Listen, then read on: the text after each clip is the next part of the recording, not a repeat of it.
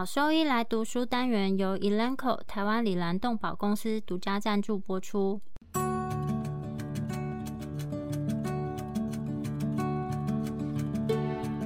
欢迎收听超级好兽医来读书，好读书，读书好，读好书，三日不读书，竞争一定输。眼睛太忙没时间念书，好兽医来读书，用说给你听。我是兽医师林哲宇 Steven，我是兽医师肖慧珍。在这边我们会挑选十个有趣的文章主题，用说的方式帮大家读书。每周一的中午十二点准时更新。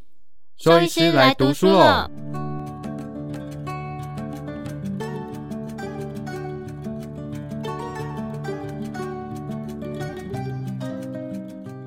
今天要分享的题目是超越检测极限：狗的骨关节炎影像诊断的过去、现在和未来。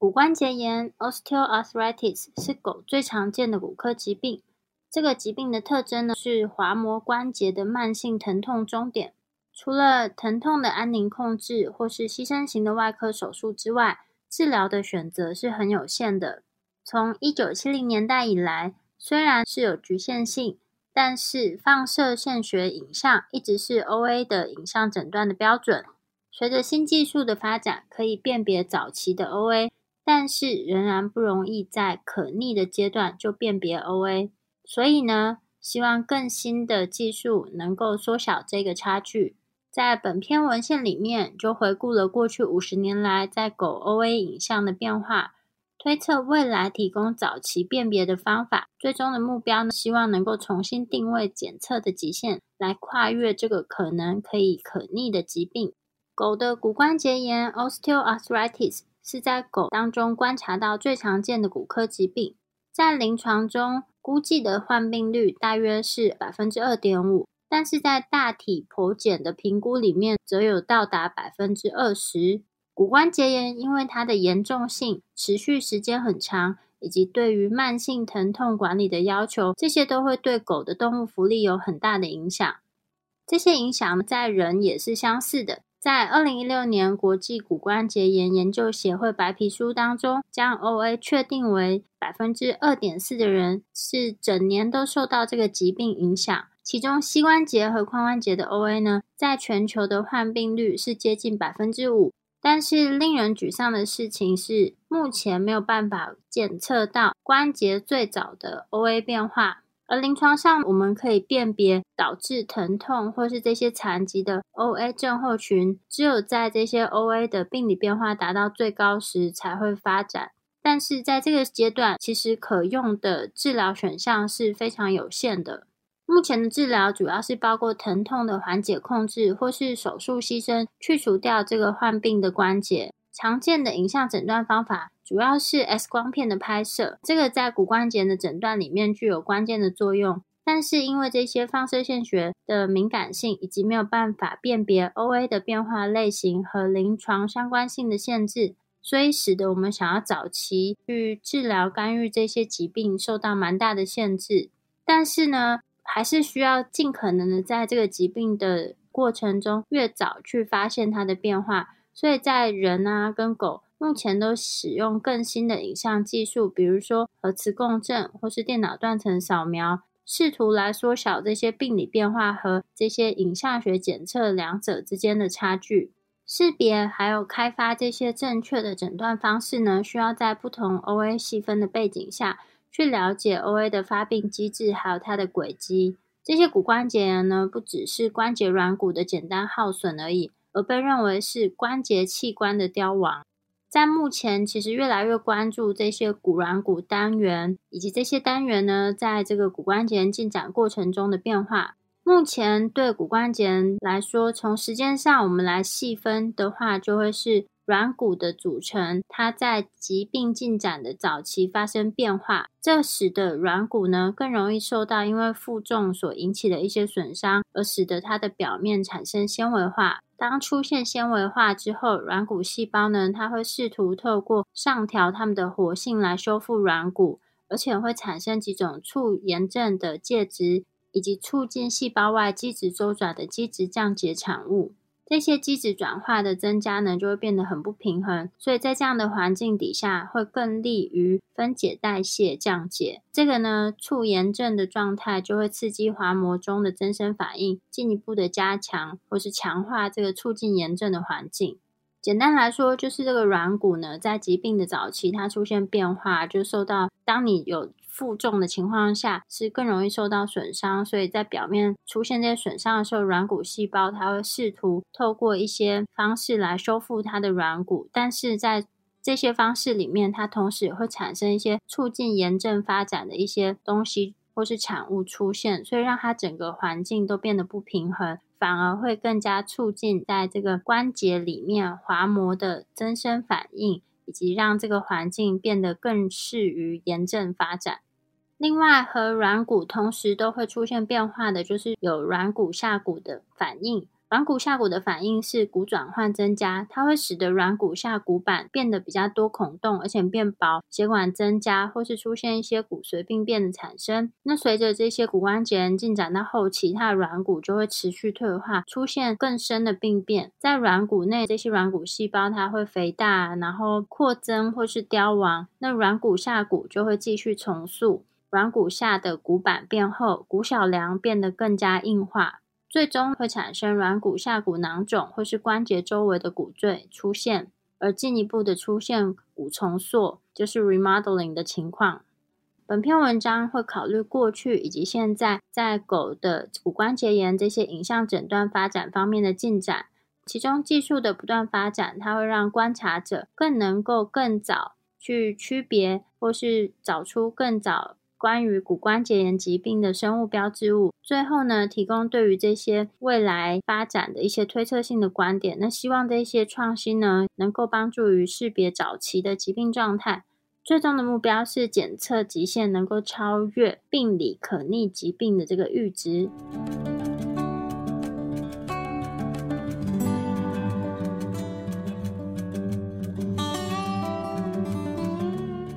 在放射线学。X-ray 的过去和现在，在一九七零年代之前，狗骨关节炎的诊断主要是基于临床评估，就是临床医师根据是否有关节疼痛、关节积液、软组织增厚，或是是否有摩擦音 （creptus），但是呢，并没有进行就是影像诊断的部分。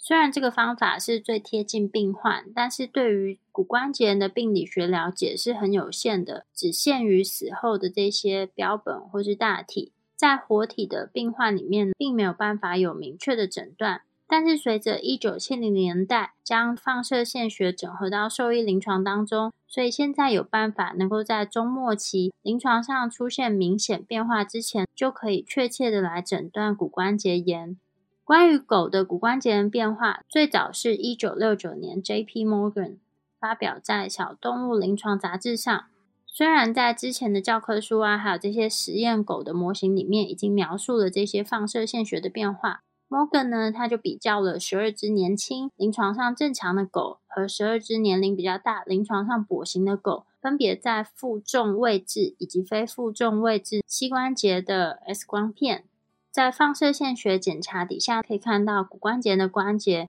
有关节周围骨赘 （periarticular osteophyte）、软骨下硬化 （subchondral bone sclerosis）、关节间隙塌陷 （joint space narrowing）、半脱位 （subluxation） 还有旋转 （rotation）。在 Morgan 发表了这一篇文章之后不久呢，在其他的关节也有提到了类似的发现。之后呢，这个杂志它又发表了一系列的文章，包括膝关节的骨关节的放射线学检查。那其中呢，特别标注了骨赘评估的位置，像刚刚提到的关节周围骨赘、软骨下硬化、关节肿胀、关节积液、关节重塑，以及较小程度的关节间隙狭窄，这些都是狗的骨关节炎诊断的关键影像学上的变化。因为这些放射线学的变化，所以就出现了各种用于研究的评分系统。但是和人的医学相比来讲，目前没有单一个评分系统被认为是放射线学诊断狗骨关节炎的标准。就是目前没有哪一个系统是公认为是最好的评分标准。而在人医，虽然有一些缺点存在，但是 Cal Graham Lawrence Cal 的评分系统。它自一九五八年来一直被公认为是人骨关节炎放射线学诊断的护理标准。其中它的分级呢是根据描述性定义。虽然后来陆续有其他的系统是将 X 光片和图像的这个数据库进行比较，来评估出 best fit，就是最佳拟合，而不是用这样子的描述性去分级，来减少观察者之间的变异。虽然目前是没有一个最好的标准，但是如果说我们采用狗的 OA 标准化的放射线学的评分，可能还是可以对诊断啊，或是这些监控有一些正面影响。同时呢，也可以提高说在狗的骨关节炎使用这些疾病修饰疗法的一些试验，能够让它更标准化的去评估，然后也可以提升这些试验的可靠性。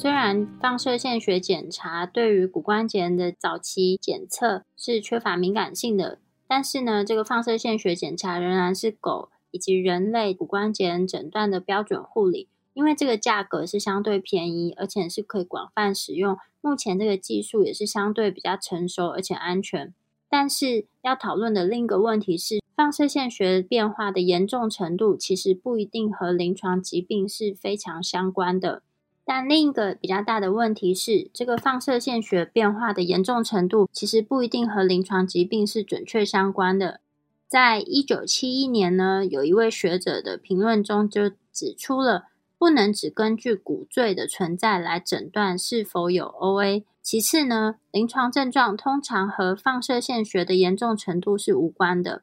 这个观点其实一直是在人医领域讨论的主题。放射线学和临床上的严重程度的差异呢，其实会让这些临床医师感到很沮丧，因为你没有办法透过放射线学就去评估他的临床症状是多大或是多严重。这个差异透过侧立板分析之后，就是强调了影像学上的骨关节变化，它和肢体功能相关性是很低的。同时呢，临床医师以及四组观察到的疼痛严重程度，也和影像学上的严重程度无关。另外，和关节镜检查相比较来说，影像学的变化呢，其实没有办法精确的去预测软骨损伤的程度。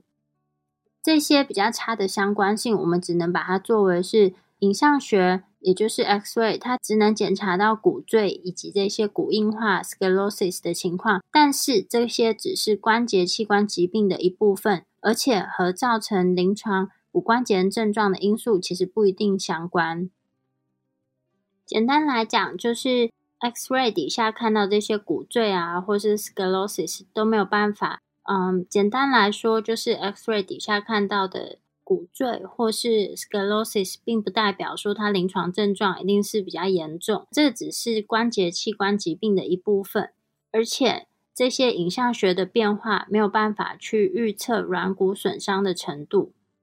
在放射线学里面，在放射线学的对比分辨率，也就是 contrast resolution 是有限的，主要是有五种不透明度的对比：空气、气体、脂肪、水或是软组织、骨骼、矿物质或金属。放射线的不透性呢，它会由组织固有的这些 X 射线的吸收程度以及它的厚度来决定。因为 X 光呢，对于软组织的吸收和水的吸收非常相似，所以它会限制了通过这些呃 Plan X-ray 来区别软骨、关节囊液、关节软组织结构的能力。因为 X 光它对于软组织的吸收啊，还有水的吸收程度是非常相似的，所以就会限制了。当我们只拍一张 X-ray 的时候，其实很难透过这样子来区别说到底是软骨。还是关节囊液或是关节软组织的结构，但是如果说透过关节的对比造影，它可以暂时的改变关节囊液周围的这个 X 光的不透性，所以就可以更好的去区别关节内的结构，比如说关节软骨，进而呢，它就能提升了骨关节炎诊断中放射线学的可信度。在狗像这样子的关节造影已经应用在肩关节的检查，那少部分是应用在膝关节，但是目前的诊断价值仍然是比较有限的。在人医呢，有些会使用麻醉关节造影，就是使用局部的麻醉剂来稀释造影剂，区别这些人到底为什么会有跛行，以及跛行的原因。虽然这个诊断方法它是有一些缺陷存在的，不过这个放射线学目前仍然是人跟狗呢，就是骨关节炎临床诊断的标准影像方式。虽然人跟狗狗他们在放射线学底下的这些骨关节的变化大多数是一致的，但是在软骨下骨囊肿或是在关节间隙狭窄这两个部分，则是有一些差异性。在狗软骨下骨囊肿啊，subchondral bone cyst，其实不像人是那么常见的。目前这个 subchondral bone cyst 在人呢被认为是骨关节炎放射学下的关键特征。另外，人跟狗狗最大的不同是关节间隙狭窄 （joint space narrowing）。因为人在拍摄 X 光片的时候，其实是在负重的姿势下去拍摄。那在负重的姿势下，可以拍摄这个 X 光片，就可以来直接测量人的膝关节软骨厚度。这个关节间隙狭窄在人医的重要性，是因为目前这个关节间隙狭窄这个特征啊，是。美国食药局某个进行中的第三期临床实验中，作为影像的 endpoint，但是相比之下，这个关节间隙狭窄在兽医应用是非常有限的。因为在兽医狗狗，如果我们要拍摄这个关节间隙狭窄的时候，其实需要进行水平 X 光片的拍摄，所以可能会有一些额外的辐射安全考量。但是同时，这个也引发了关节间隙狭窄的评估。是不是应该更广泛的去应用在兽医临床当中，来提高 X-ray 或是放射线学侦测骨关节炎的可信度？虽然这个影像学诊断是有局限性，但是从一九七零到一九九零年代后期，放射线学检查在兽医的骨关节诊断方面取得了蛮大的进步，特别是在骨关节炎中。骨重塑，也就是 bone remodeling，以及软组织变化方面呢，进行了更进一步的评估，而且可以更早期的诊断骨关节炎的病理变化。但是像这样子，X-ray 它是二 D 的重叠影像，没有办法去直接评估软骨，以及放射线学呢，就是 X-ray 它对于骨关节早期阶段，它可能有一些不同类型的软组织啊，或是异体变化，并不敏感，仍然是对于。骨关节的诊断是充满挑战的。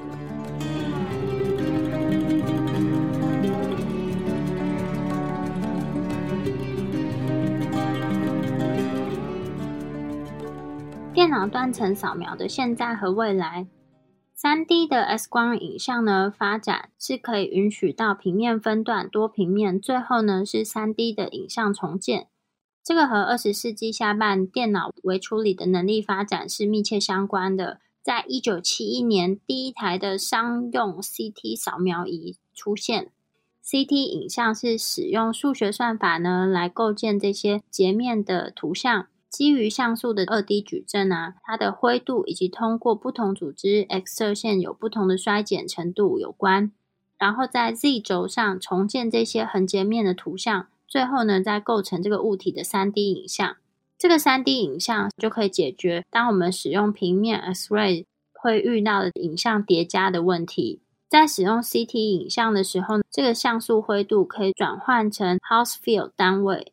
这个是用于描述放射密度的定量标度。使用不同的处理算法，可以提供对各种软组织进行区分。CT 影像它区分这些重叠结构的能力，是可以帮助于早期诊断，就是在 X 光片底下所发现的这些骨骼变化。因为我们可以从不同平面上来检查复杂的关节。随着这个 CT 扫描仪技术的进步，甚至呢可以去区别以及定量评估单一个骨赘。而且可以针对在二 D 影像里面不可见的软骨下骨变化进行程度的评估。但是值得注意的事情就是，虽然我们在空间啊以及结构内分析就取得了很大的进步，但是 CT 影像它的实际分辨率仍然低于数位和模拟的放射线学。因为在 CT 以及 X 光片其实都采用相同的骨关节炎特征，这两种技术其实都是使用 X 射线的这个辐射。虽然 CT 的这个 Housefield 它能够区别软组织的部分，但是基本上他们都用相同的特征，然后用相同的技术，所以其实落差并没有非常大。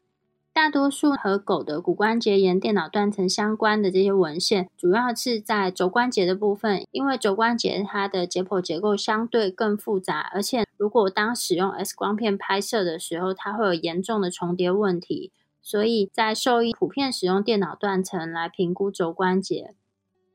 在人的影像诊断呢，也发现到说，电脑断层它在检测 X 光片底下不明显的小骨赘，其实是具有很大的优势的。目前也假设像这样子的影像能够应用在狗猫身上，可以去区别这些小骨赘。另外，电脑断层它也可以更早的去区别后期的继发性骨变化，而且可以精确的去测量这些数值。比如说，可以透过 CT 去测量骨赘的大小，而且这些测量的数值已经证实和轴部关节镜底下的关节软骨变化是有关的。另外，我们从 CT 影像中我们去测量出来的这个个别的骨赘大小，其实也是使用电脑断层来进行。骨关节评分系统的基础。如果说我们采用电脑断层方法进行骨关节炎的评分系统的话，那其中的一个标准就是在 CT 影像中每一个骨赘它的大小。虽然电脑断层它对于这些骨重塑的敏感性是增加，但是在没有对比增强的情况下，其实关节软骨呢在 CT 影像中仍然是见不到的，而且 CT 也没有办法很好的去侦测早期。这些可能可逆的骨关节炎变化，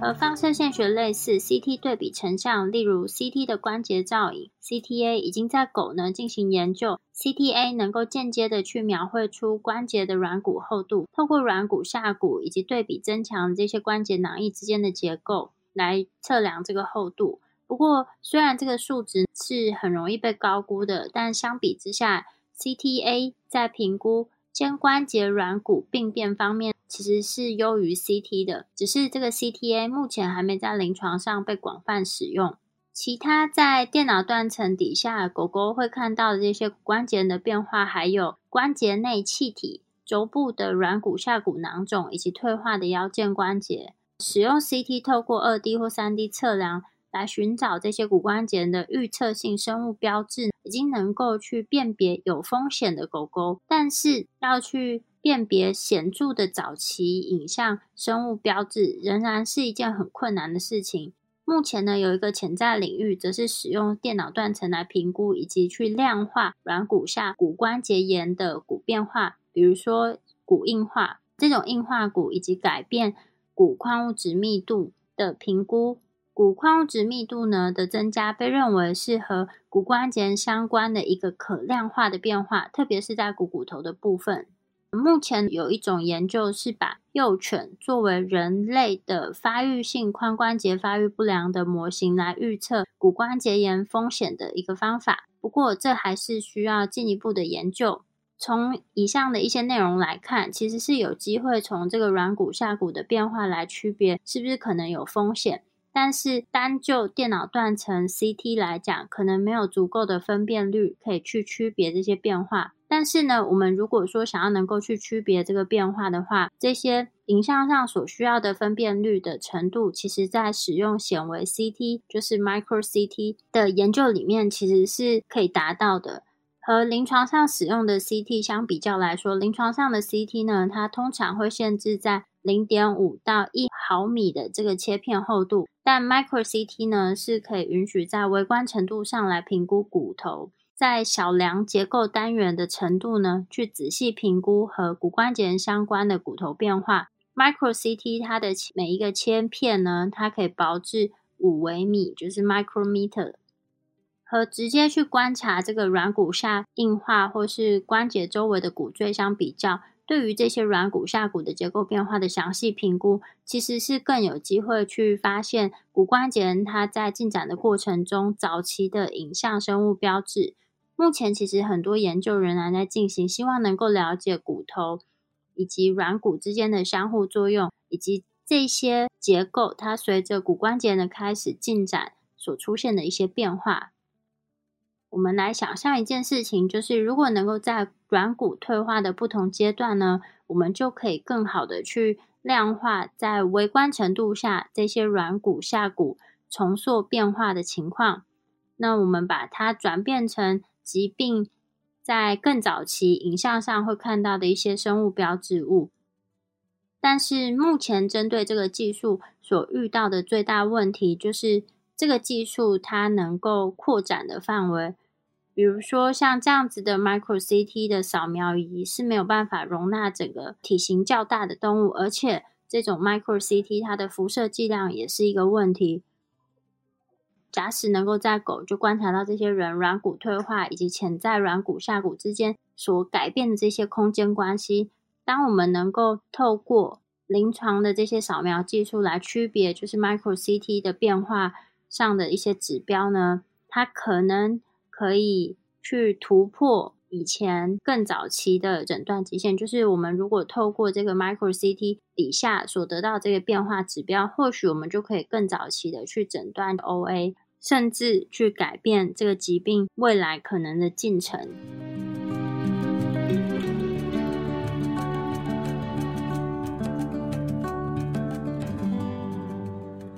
CT 影像的使用在兽医临床已经逐渐普及化，但是仍然是很有限。有一部分的原因是因为使用 CT 影像系统，它的成本是比较高的。另外，在骨关节的影像里面呢，也会受限于。电脑断层，它在检测软骨病变方面并不是很敏感，目前也没有办法更早期的去发现骨关节炎。而且同时呢，我们应该要考虑到 CT 它和 X 光片相比所增加的辐射剂量，特别是在重复进行检查的情况下。但是结合以上我们所说的所有内容，电脑断层和 X 光片拍摄去相比较来说。在可逆阶段，电脑断层可能还是相对可以更早期的去检测 OA 的发生。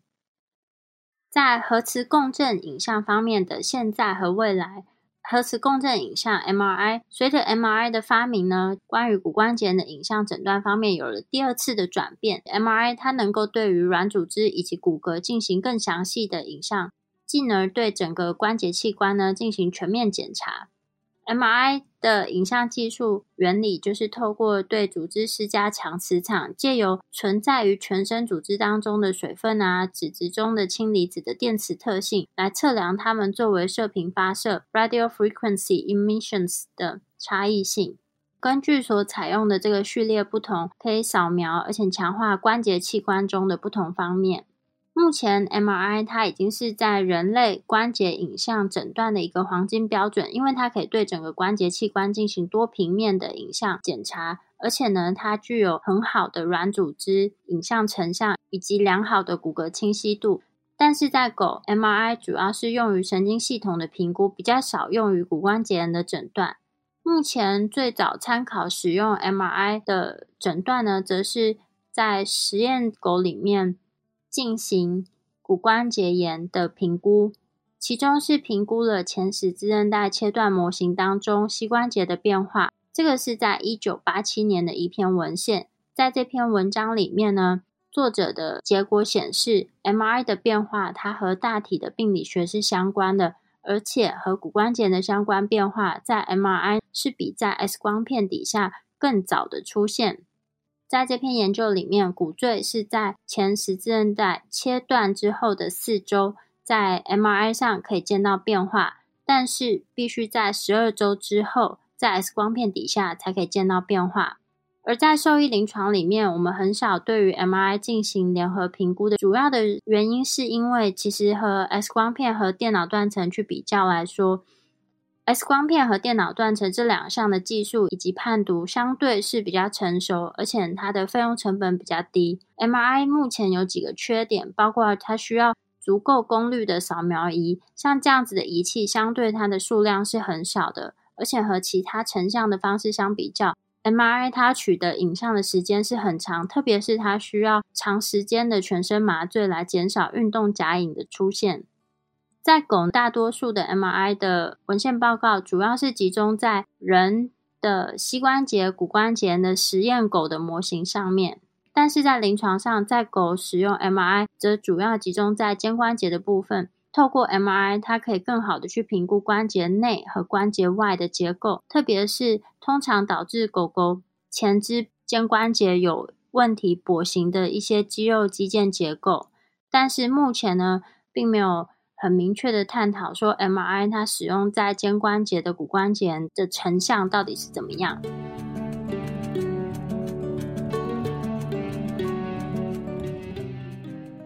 狗狗、猫猫防护跳蚤必虱新选择——李兰灵藻虱 s e r e s t o 对付跳蚤、蜱虱长达八个月的保护。一秒圈上，零叮咬，没有空窗期，不怕水，也没有异味。搭配新界爽滴剂，有效预防新丝虫及其他内寄生虫。三十种内忧外患一网打尽，简单点药，洗澡后立即滴。即日起至八月三十一号，购买李兰灵藻师 s e r e s t o 或新界爽，就可登录抽 iPhone 十三。活动详情请上脸书搜寻台湾李兰动保。李兰灵藻师加新界爽，让狗狗、猫猫的防虫新生活可圈可点。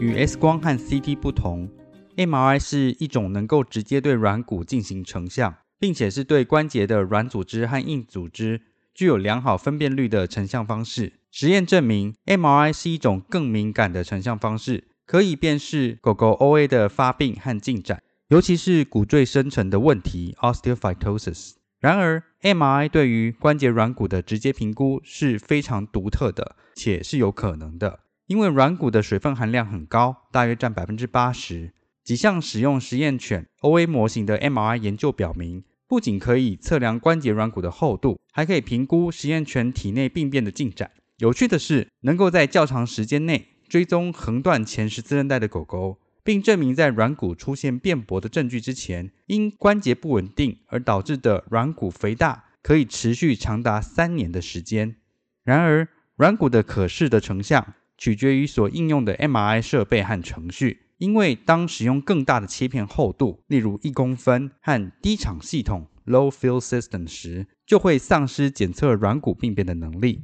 这部分与狗狗关节中的软骨厚度比人类关节中的软骨厚度相对薄有关。这需要使用更高的 MRI 磁场强度和更薄的切片厚度。尽管如此，MRI 未直接评估软骨打开了大门，这对患有骨关节炎的关节而言是非常关键的，因为在以前是无法透过非侵入性的方式来获得软骨的评估的。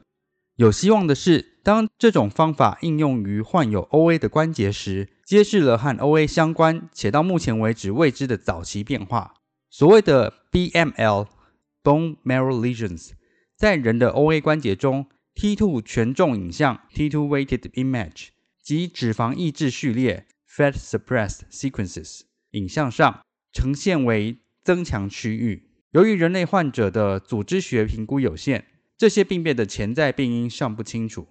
BML 在骨骺端小梁骨中的存在，使它们难以进行二 D 成像，因为它们被覆盖的结构淡化。另外，它们的软组织和流体的性质，使它们在 X 光的成像上为不可见的结构。犬的实验模型表明，这些 BML 代表骨骼内的脂肪坏死或纤维化。这些病变可能作为一种早期的可逆生物标的物。及 OA 疼痛的来源等，引起了人们的注意。虽然对 BML 的大多数研究都集中在人类 OA 上，但他们在狗狗 OA 中的存在，已经在犬的实验模型中进行了探索。BML 已被确定存在膝关节丧失稳定度后四到六周的狗狗关节中了。也有报道表示，患有自发性膝关节炎和肘关节疾病的狗狗有出现 BML，因此。BML 可能是 OA 病理学的早期临床指标。借由 MRI 对于 BML 发现，很好的强调了随着新技术的发展，透过正确的成像方式，早期或以前未知的成像生物标的物可能在 OA 中变得可识别。这进一步凸显出其他成像的生物标的物也可以透过。使用 MRI 进行鉴定，特别是马和人类的 OA 中，从钙化软骨到透明软骨的高密度矿化图起的识别 （HDMP），作为一种可以直接评估骨骼和软组织关节成分，特别是关节软骨的非侵入性方式。MRI 通常用于人体第三期临床试验。MRI 常用于人体第三期临床试验，从而导致开发了几种半定量的评分系统，例如全器官核磁共振成像评分等 （WORMS）。与 X 光成像系统不同，这些评分系统评估整个器官。使其非常适合横断研究和纵贯研究。许多非常微小变化的总和，特别是在疾病早期的阶段，可能有助于可靠预测之后的 OA。不过，目前没有可用于狗狗的半定量评分系统。在人类医学临床研究中，分辨率也就是解析度越来越高的 MRI 扫描仪与新的程序相结合，开始允许审查关节的组成，包括产生糖胺聚糖 （GAG）。GAG 成分的含量和关节软骨的结构等，不可避免的，这将揭示早期的 OA 疾病状态或先前隐藏的新的观点。随着时间的推移，这项技术也将与兽医患者共享。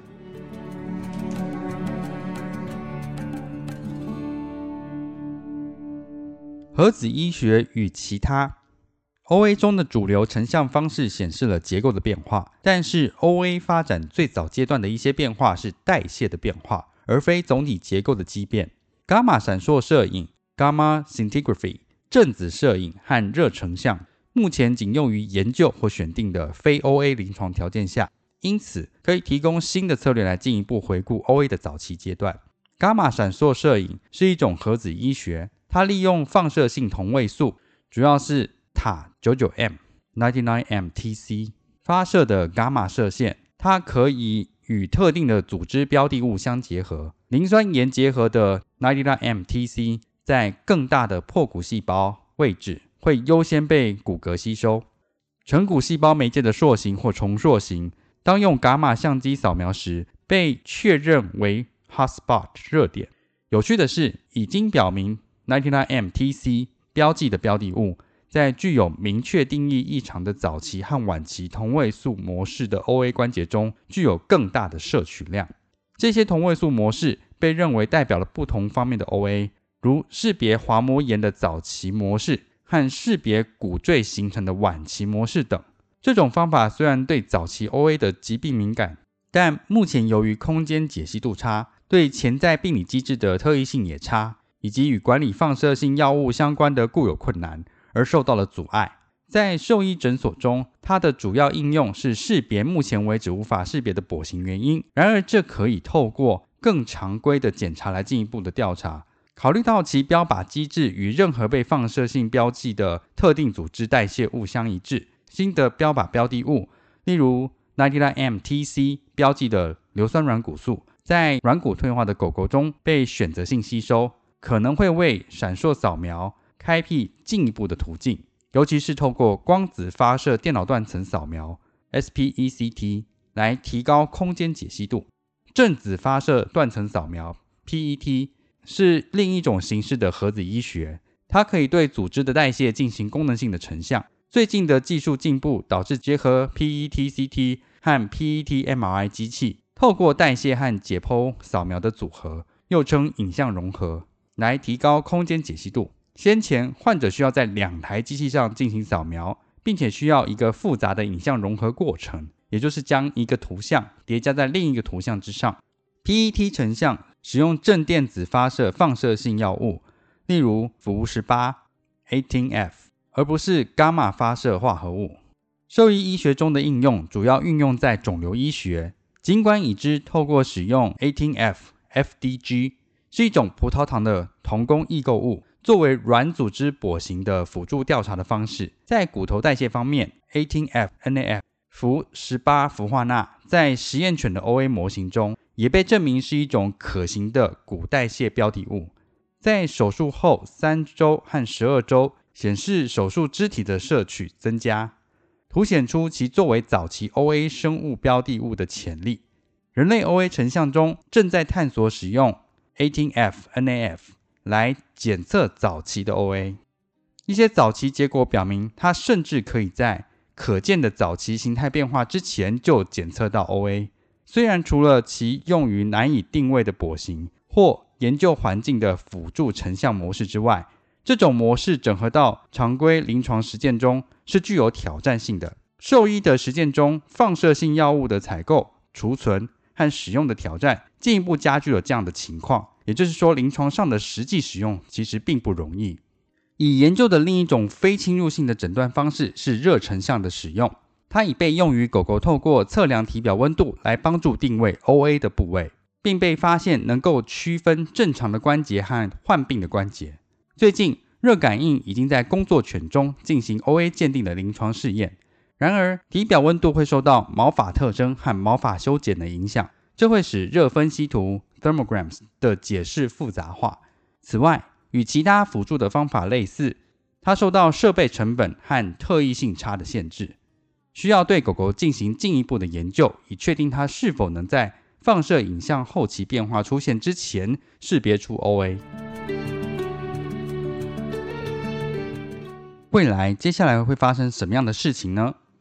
这篇回顾性文章表明，从1960年代的放射影像学、1970年代的电脑断层扫描。一九八零年代的核磁共振技术的发展，到电脑运算能力的相关扩展和发展，以及将 OA 检测的限制逐渐推回至较早期的阶段，因此有理由推测，也有希望的迹象，将这将发展到 OA 在可逆阶段即可以检测到的程度。成分 MRI 显示了这种能力的暗示，它可以对软骨形态和水合状态进行评估。成分 MRI 技术可以在 OA 的早期阶段。可以对软骨中发生的生化成分变化给出指示。目前有几种不同的技术可以评估软骨的不同方面，从它的胶原蛋白网络、水的含量或它的 GAG 浓度等。这是特别令人感兴趣的，因为 GAG 含量的变化在 OA 的发病机制中是很早发生的。在过去的二十年里，这些合成技术已被用于人类的研究，其中一些被转化为狗狗的，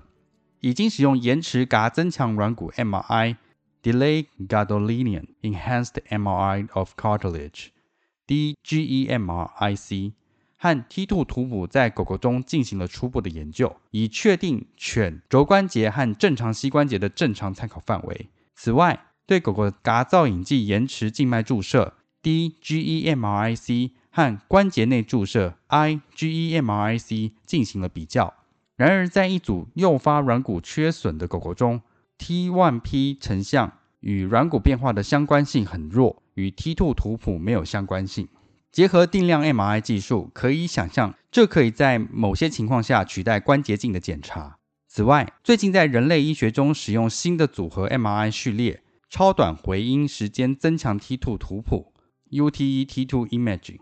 的工作正在推动典范转移 （Paradigm Shift）。以识别和映射骨关节炎前的关节，希望这些骨关节炎前的生物标的物，代表了在不可逆的关节死亡之前，一直难以捉摸的早期疾病生物标的物，并将推动能够逆转 OA 进展的干预措施发展。MRI 成像的另一个新兴领域是使用磨角定向成像 （Magic Angle Directional Imaging） 来识别主要的胶原纤维方向。MRI 的这种应用允许映射软组织内的胶原素，这可提供软骨中发生的结构紊乱的其他指标。再回顾一下，也有可能不是寻找新的或改进的成像方式，当前的方式可能已经能够检测到 OA 的早期变化，但我们根本不知道这一些细微的变化或变化的组合代表了什么。这个前景可以透过机器学习和深度学习的应用来实现。它们已经被证明能够帮助成像的分割、疾病诊断和图像的重建。机器学习和深度学习都是人工智慧 AI 的分支，在过去十年中呈现指数型的增长。深度学习在医学成像中应用的一个例子是，它能够透过标准放射影像来预测因 OA 而需要进行全膝关节置换手术的患者。机器和深度学习已经应用于兽医医学的某些领域，包括了胸腔 X 光片和颅内肿瘤区别诊断等。这些人工智慧方式似乎不仅有可能改善 OA 的成像诊断，也有可能识别我们迄今为止不知道的预测性生物标的物。总结。自一九六九年 Morgan 发表概述狗狗的放射影像学变化以来，狗狗的 OA 成像发展已经进步到难以想象的程度。成像技术的每一次进步和解析度的发展，都将 OA 的识别点推回到了严重结构性疾病的早期阶段。随着兽医医学实践中越来越多的使用高场 MRI 系统，对胶原蛋白结构、代谢变化的考虑，以及成像模式和 AI 解释保真程度的提高。结构标记之前的生化变化，很可能透过成像来识别。显然有希望将 OA 的检测限制转移到早期且有望逆转的代谢变化阶段，这可能会引发 OA 管理的典范转移 （paradigm shift）。如果说对我们分享的内容有兴趣或是有疑问的话，都可以上我们的网站，我们的网址是 triple w 打 wonder vet 打 com 打 t w，或是 Google 搜寻、FB 搜寻 Wonder Vet 超级好兽医，都可以找到我们哦。那我们的 Podcast 呢，就是在 Spotify 和 Apple Podcast 上面都有我们的节目，可以记得上去订阅及分享。那今天节目就到这边喽，拜拜。